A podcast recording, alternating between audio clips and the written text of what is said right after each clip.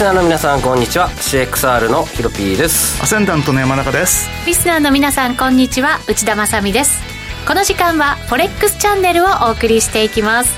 改めましてパーソナリティはヒロピーくんと山中康さんです。よろしくお願いします。お願いします。お願いします。すごかったですねトルコの動きいやびっくりですよね。びっくりしました。まあやってくるとは思いましたけどね。でもやっぱあんだけ動くんですね。動きますね。あれだけ動かれるとちょっとトレーダーとしてはどうなんでしょうね。ショート持ってらっしゃる方も、ショートを持ってた人が多かったんで、はい、その人たちがもうみんな切ったっていうことと、あとは今週結構流動性低いですからね、もうクリスマスでだって木曜日の午後なんていうのはニューヨークやほとんどやってないに等しいですからね、はい、短縮取引で。そうするとああやってトルコのように動くことも考えられますし全く動かない相場かもしれないし、ね、だからまあねちょっと極端な動きしてるんでこの後どうかっていうと何かさすがに10円やりすぎじゃないのって気もしますけどね。戻りとして、確かにそうですね、うん、でヒロピー君やっぱりなんかリスクオフのムードが結構強くて株価も乱高下しているような感じがありますけど、うん、為替どうでしょうね？もうリスクオフじゃないですかね。も う僕はもうクリスマスラリーは諦めました。もうないやと思って。もう金曜日の動き見て。ああもう全然ダメだと思いました。なるほど、うん、そのあたりの動きもちょっとね、はい、この後復習していきたいと思いますこの番組は YouTube ライブでも同時配信しています。動画配信につきましてはラジオ日経の番組サイトからご覧いただけます。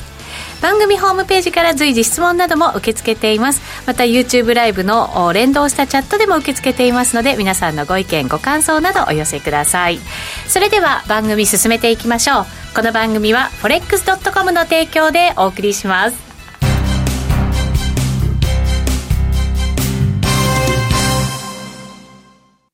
ノックアウトオプションが目標へと導く。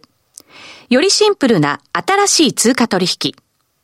forex.com では柔軟な証拠金設定、リスク限定、簡単なトレード設計のノックアウトオプションの取引が可能です。最大損失を限定し、高い資金効率を利用しながら利益獲得が狙える画期的な商品で、1000通貨相当から取引いただけます。ノックアウトオプションならリスクをコントロールしながら機会を逃さない。トレードに優位性を。ノックアウトオプションや FX なら forex.com でぜひお取引を。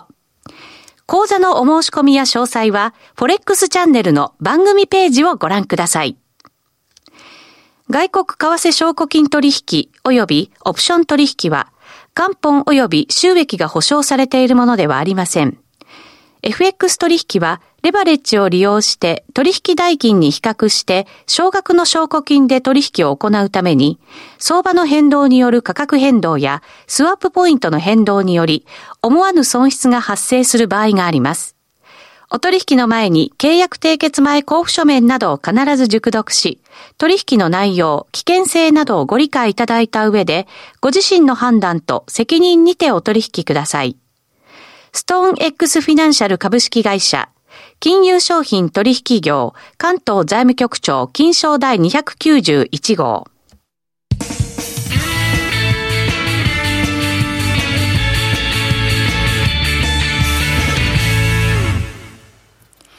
まずは、 Weekly Forex Strategy のコーナーです。このコーナーでは最近のトレードとマーケット戦略について考えていきたいと思います。今日も YouTube をご覧の皆さんにはトレーディングビューのチャートを使って解説していきます。この人気のトレーディングツール、トレーディングビューは forex.com で口座を開設すれば利用できるツールですので、ぜひ口座開設して使ってみましょう。さて、じゃあドル円からいきましょうか。はい。はい、現在ドル円ですけれども、えーと、レートが113円73銭から74銭あたりでの推移ということになっています。はい。あんまり動き自体は大きくはないんですけど、山中さん？はい。はい。まあ、予定通りストップがついて、その後に下げたというね。はい。本当にあの、ちょっと年内最後のトレードにはしたくないなとは思うんですけどね、最後負けて終わるのも嫌なんで。ただちょっとなんか動きそうもないですよね。で、まあ114円台前半が売りというのも、FOMC、そしてその翌日の動きからほぼ確認できましたし、はい、かといって先週の金曜日の動きを見ると、113円台前半も買いがいるなということで、まあ考えてみると3円前半の買い、4円前半売りだから、大きく動いた層に見えて、ね、動いた方に見えても1円しか動いてないですからね。はい、なんとなく、いつも見慣れた水準に戻ってきた感がありますね。本当そうですね、えー、あの大きなイベントをやっぱり終えてきて、どうなんでしょうね、方向性という面では、上下、ちょっとやっぱり行きにくいんです行きにくいんですけども、はい、ただちょっと株式市場、今日戻ってるとは言っても、えー、最近の動きとかを考えると、なんとなくちょっと株も上値が重くなってきてるなっていう感じもするのと、あとはやっぱりその、まあヨーロッパの方なんですけれども、えー、オランダがまたロックダウンしたりとか、はい、あとはその、まあ、ロックダウンしたりとかっていうよりも、そのロックダウンイコールも間違いなく、あの、景気低迷につながることは間違いないでしょうから、まあ、イメージとしては、ユーロ円とかユーロドルとか下がるかもしれないなと。で、まあ、ユーロ円がもっと下がるとしたらっていうと、なんか株安とかっていうことが、大体こういう時って、立て続けに同じ方向に行くっていうことはありますんでね。はい。ですから、まあ、ドル円はもう本当にあの、今、高値と安値の半値じゃないですか。もう先週のレンジの、あの、ちょうど中間なので、まあ、ドル円はもう本当に113円台、えー、半ばから後半あたりが、まあ、もみ合いのちょっと中心になってくるとすると、まあ、今はどちらかというと、ユーロドルとか、ユーロ円とか、意外とあの、ユーロポンドだとか、あの、ユーロのクロスって動いてはいるんですよね。はい、ですから、まあ、ユーロのクロスとかが、まあ、ちょっとクリスマス前に、最後の、まあ、ポジション調整なのか、あるいは仕掛けなのか、まあ、そんな動きが出てきてもおかしくないかなっていうふうに思いますね。うん、今はだから全般的に買いにくいユーロを中心に考えていった方が、トレード戦略が練りやすいっていう感じですかね。うん、多分そうではないかなと。そんで、まあ、中長期的なことを考えると、まあ、やはり、ユーロ売り方向の方が、トレードはしやすいんじゃないかっていう感じしますね。そうですね。アンディさん、あ、違うかな、なんて読むんだろう。ADYI さん。なんていうのかな？ADYI さん、はい、なんでしょうね、ADY、アディさんにしましょう、ね、アディさんかな、ドル円はレンジなら稼ぎやすいのかなっていう質問入ってますけど、ちょっと狭いですしね、そうなんですよね、ねでもまあ、レンジで見てていいんじゃないですかね、今はね。うん、じゃあ、ヒロピー君、トレーディングビューでチャート順番に見ていきましょうか。はい、準備してます。はい、ありがとうございます。ドル円からいきますか？はい、いや、もうトルコ円もドルリラも準備してますよ。はい、はい、お好きなものから。これ、この間さらにアップデートされていてですね。はいはい、あのー、まあ、提供元フォレックスと、えー、入れていただいてですね、はい、あのー、ここに検索出ますね画面出てますかねはいこちらクリックするとまあ、えー、取り扱いの銘柄が、これ世界で扱っているフォレックスさんがワールド展開しているものなので、えー、チャートはたくさんございますと。で、えー、まあ、この中に CFD も始まりましたんで、イタリアとか、ユーロ50とか、えー、ビットコインまでしっかりと 準備していただいているので、非常に番組がやりやすいと。はい。はい、えー、原油もありますし、えー、ダウの指数もありますので、えー、ちょっとこれをですね、提供元を forex.com にして皆さん使ってみてください。それで、えー、ドル円ですね。えー、っと、あ、ドル円どこ行っちゃった？えー、あ、違う。ドル円はもうこのまま準備してたんだ。はい。こちら。チャット。何時間足いきましょう？まあ、なんで見ても動いてないですよ。ね、うん、今、ちょっと長期金利僕見てて、あのこっち、2021年の1月を起点からこう、えー、やってみると、あのまあ、やってみるというか、反映させてみるとですね、はい、まあえー、オレンジ色が10年債利回り、えー、青色が2年債利回り、はい。えー、あれだけ FMC で高派に転じたんですが、長期金利が下落すると。短期金利は、うん、まあ、強いままと。うん、うん、これは、やはり、あの、リスクオフを狙ってるのかなとか、はい、景気の先行きの転換点かなとか。今年ベースで見ると、上端スプレッド逆転ではないんですが、まあ、ちょっと逆行現象起きてるなというふうに僕は思ってます。はい、はいあんまり上がってないですよね、山中さん、10年債。10年債は動いてないですね、もうね、はい、あの基本的には、今、もう利上げ局面をみんな見てるっていうことで、政策金利の先物とか、うん、まあ2年債、せいぜい5年債ぐらいまででしょうね、動きが出てくるのは。うん、そうですね、もう10直近だと、えー、12月9日、10日あたりを境に1.53%から今、下がってるんですね。うん、うん。あんだけ利上げ3回するってまあ、もう織り込んでるということと、あとは、インフレがピークを本当に打つんだとするならば、はい、まあ、どちらかというと、長期金利はそんなに上がってこないなっていうことと、あとはひょっとすると、その長期金利低下の裏に、米国債の購入があるんだとすると、はい、まあ、米国債購入してるっていうのは何かっていうと、株を下げることを懸念してるという可能性もあるので、そ、ね。うん、まあ、そのあたりが実際のところはどうなのかなっていうところでしょうね。うん、債券10年債ってなんだかんだ言って当たりますもんね。先の見通し、やっぱりなんかそっち行っちゃったか、3か月後とか6か月後って多いですよね。なんかなので僕はあとはまあちょっとね、うん、アメリカの方で気になるのは、例のあの上院で一人、民主党の反対、反対をね、明確に出してきてるって、どうとも通らないですよ、これ、うん、どうすんでしょうねっていう。アメリカ人だなって思いますね、ああいうのはすごい勇気あるなと思い、日本じゃ絶対ありえないです日本じゃありえないんですけど、あの人はやっぱりその地元からの、えー、なんて言うんだろう、その支持を得るためには、どちらかというと、共和党寄りの発言をせざるを得ないみたいですね、うん、うん、まあ、でもやっぱちゃんとね、明確にノーというのは、素晴らしいなと思って、でしかもああ、うん、まあそう、そうだよねって思える理由、ね、まあ、理由はね、そう。だから、そのあたりが今後、ちょっと、まあ、あのまた新たな、材料としてどういうふうに出てくるかなっていうのは、ちょっとみんな今、うん？と思ってると思いますよね。うん。まあ、えー、なので、この国債買いが出てるということは、リスクオフを狙っている、金利は上がらない、ドル高にはもうならない、かなとか思いながら、ね、ドル円はね、上値重くなってくるような気がしてならないです。だからもう僕は、ショート方向にもう振っちゃおうかなと、あれだけドル高って言ってたんですけど、はい、もう飽きたしなみたいな、飽きたしななんですね。もういかねえなと思いましたよ。うんなるほど、だって利上げ3回してね直期金利上がります。だからドル高ですなんてそんな当たり前なんでいろいろ考えた結果かもリス細いリスクオフの材料もポンポンポンポン出てるんで無理かなと思いました僕は、うん、ということで来年はリスクオフ方向のポジション中心で考えていこうかなと、うん、山中さんみたいに1年間ドル円売り戻り売りを繰り返せるぐらい 強気で。でも去年それで大成功だったからね、うん、いやあのパターンじゃないかなと来年も、うん、だから逆に今年の最初2か月ぐらい苦労しましたよ本当に、うん、体が慣れなくて。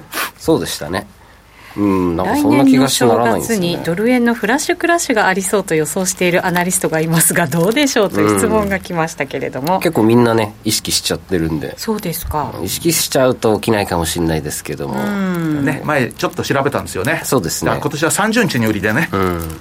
もしかして僕と山中さんが発信しちゃったのがいけなかったのかな YouTube でそういうことですか。早い。段階で配信をしてしまったので。はい、はい、わかりましたこの後お知らせを挟んでまだまだトレードの話していきたいと思います一旦お知らせです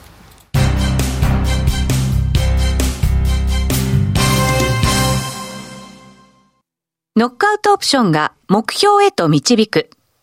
よりシンプルな新しい通貨取引。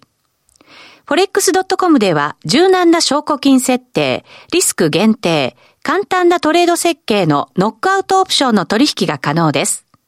最大損失を限定し、高い資金効率を利用しながら利益獲得が狙える画期的な商品で、1000通貨相当から取引いただけます。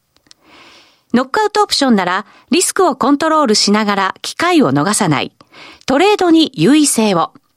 ノックアウトオプションや FX なら、forex.com でぜひお取引を。講座のお申し込みや詳細は、forex チャンネルの番組ページをご覧ください。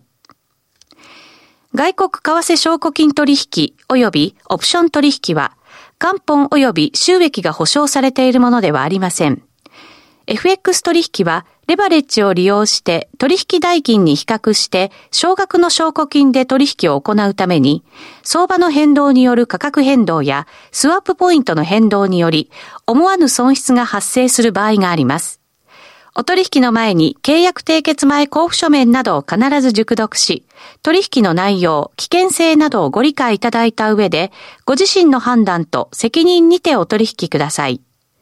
ストーン X フィナンシャル株式会社、金融商品取引業、関東財務局長、金賞第291号。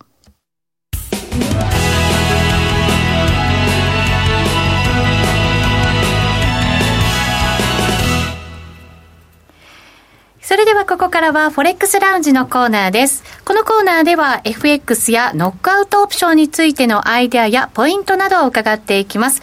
今日のゲストご紹介しましょう。波乗りトレーダー黒黒助さんです。よろしくお願いします。よろしくお願いします。お願いします。どうですか最近のトレードは？最近はえー、っとまあうんはい、調子はいいと思います。いいですか？はい、すごいっすよ。結構長く持つことが、まあ、あんまり今はないっていうかないんですよ。それはどんな理由でですか、はい、1日2日ぐらいですか？もうあるしもうデイトレとか結構しちゃったりして。そうですね。まあなんだろう。うんなんとなく。なんとなく。あと細かく結構取っていっちゃったりしてますね。はい、じゃあそのトレード伺っていきましょう。通貨は何ですか？えー、っとユーロカナダドルとか。あユーロカナダね、はい、はいはいはい。ああ見ました見ました、ユーロクロスの、まあ、結構最近動いてますよね。はい。URCAD なかなかユーロカナダそうだよね。僕もロングしたいなーって悩んでたところですよ。はい。はい。4時間にしました、あこれが4時間ですね、うん、えっ、ー、とあ冷やしでいいですか？うんと1.43とか1.42、うん。うん、まあ、その辺の結構レンジがレンジを細かく細かくロングでここ？何回も取っていったっていうユーロカナダあそうですね。えーと、まず最初のうんごちゃごちゃしたこれはいつだろう？11月とか。11月はい、まあ、その辺もはい。はい。もうちょっとその半分ぐらい上なんですけど左上半分ぐらいにしてもらって前半戦はこんな感じ。はい。あもうちょっと上ですね。本当100ピップス以内をどんどんロングで、この辺を。ああなるほど。この辺を。その辺を器用にやりましたねこんなとこ。でも冷やしとかで、はい。えー、取引はしないで、はい、どっちかっつったら本当時間足で。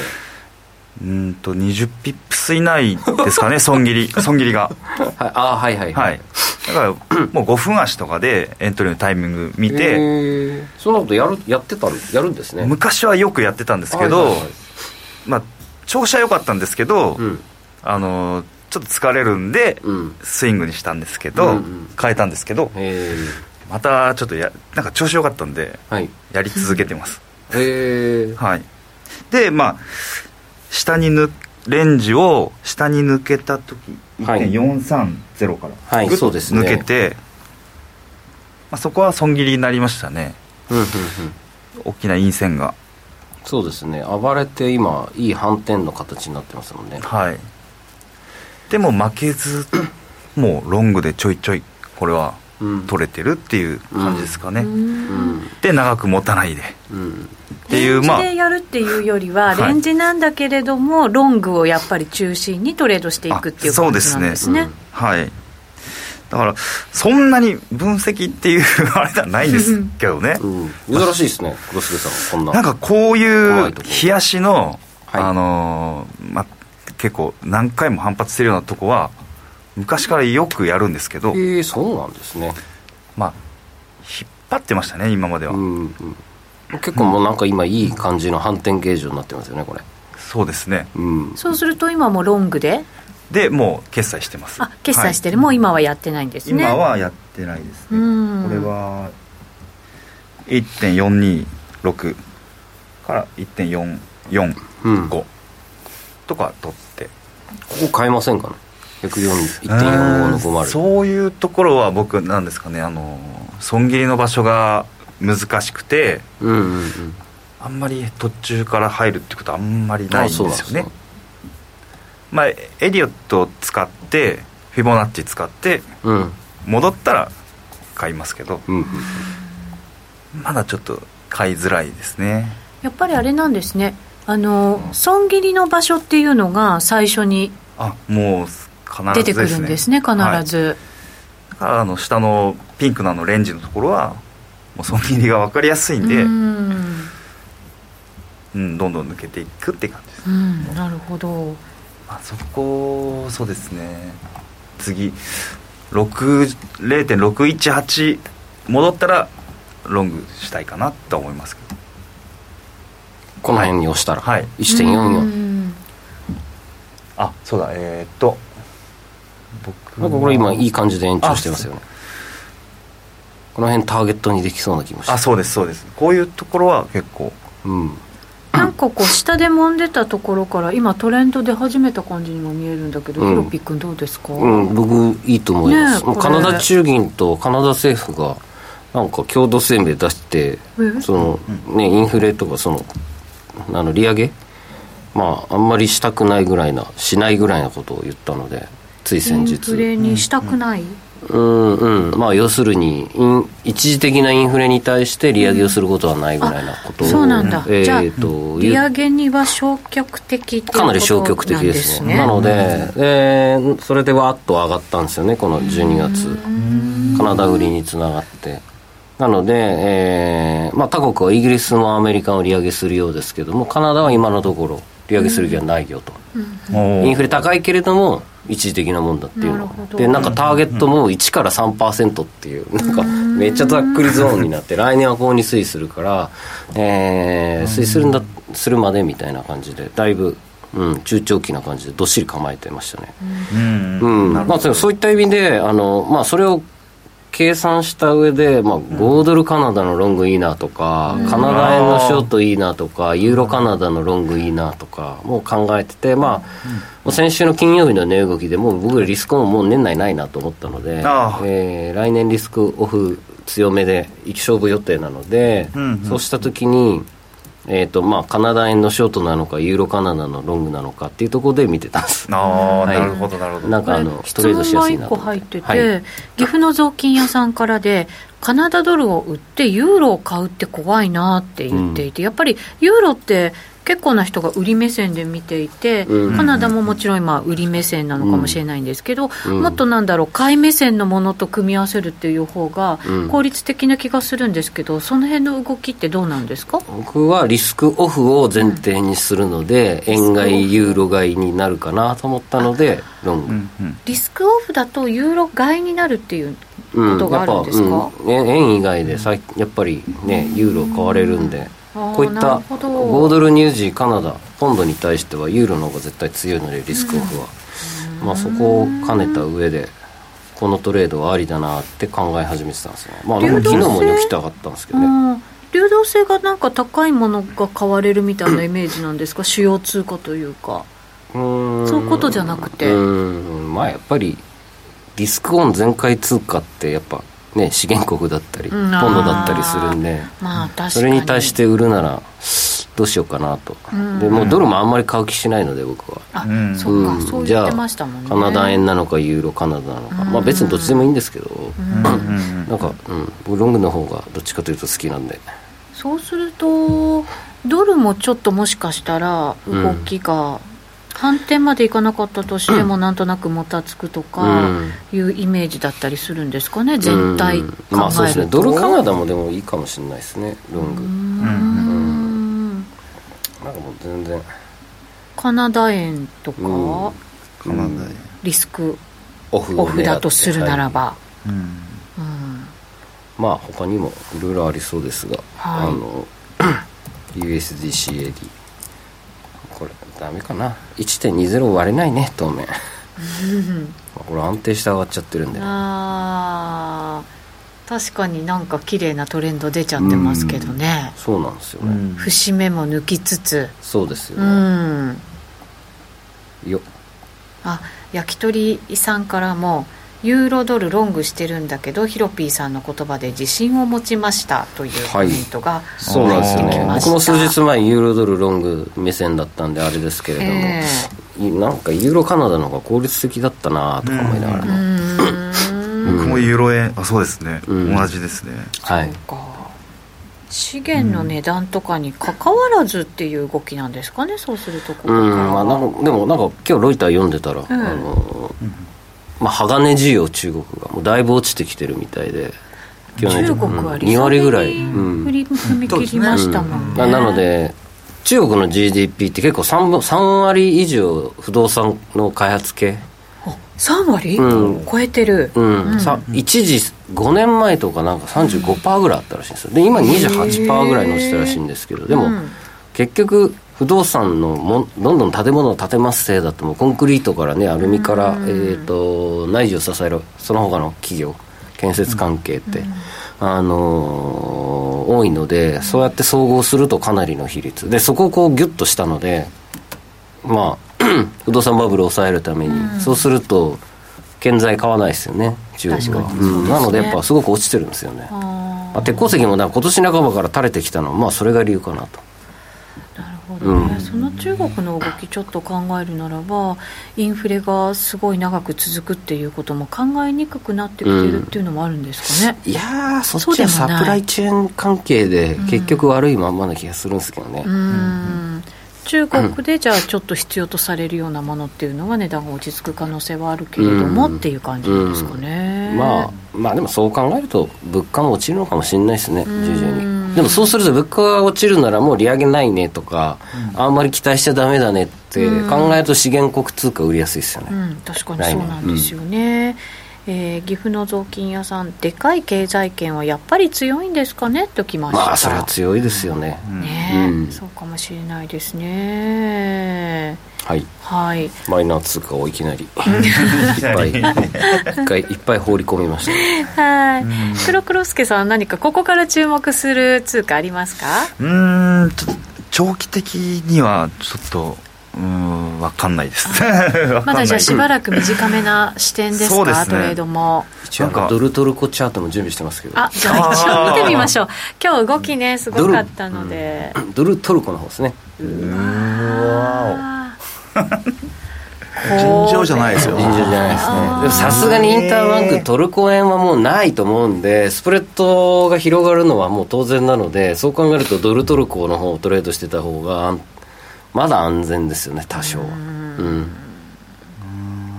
1か月分を一気に来ましたからね。そうですね。いやこういう、ね、相当死んだ人はいますよ。だからこれ本当にもうねだからこういう通貨やっちゃいけないんですよ、基本的にはね。ね、うん、1時間来てますね。来てますよドルトルコリラもトルコリラももうみんなむちゃくちゃなんだけどただこれこのまんま本当にいくのかよっていう感じで、で何ができるんですかっていうのは僕はすごい不思議でしょうがないですよ。昨日も多分すごい介入してるんですよこれ、あそうですおそらくね、おそらく相当な介あのこんだけ動かそうと思ったらあのトルコリラぐらいの通貨でも最低でも5億ドルぐらい介入しなきゃなんないですよ、このこんな動きは。最低でもね、きっとね。10億ドル以上してんじゃないですかね、きっと。分かんないですよ。いい加減なこと言っちゃあれなんだけど、ただ、そのぐらいの介入でもない限り、発言だけじゃ動かないですよ、普通。なるほど。まあ、それはそうです、あの、おそらく発言したとしては、動いたとしても、例えば、ね、最初の1本目の下げぐらいがいいとこですよ。で、その後のこの下げね、要は、トルコリラが尋常じゃないですもん。この後の延長戦でも引き続きお話を伺っていきたいと思います、はい、えー、ラジオの前の皆さんとはそろそろお別れとなります。引き続き YouTube ライブでご覧ください。この番組は forex.com の提供でお送りしました。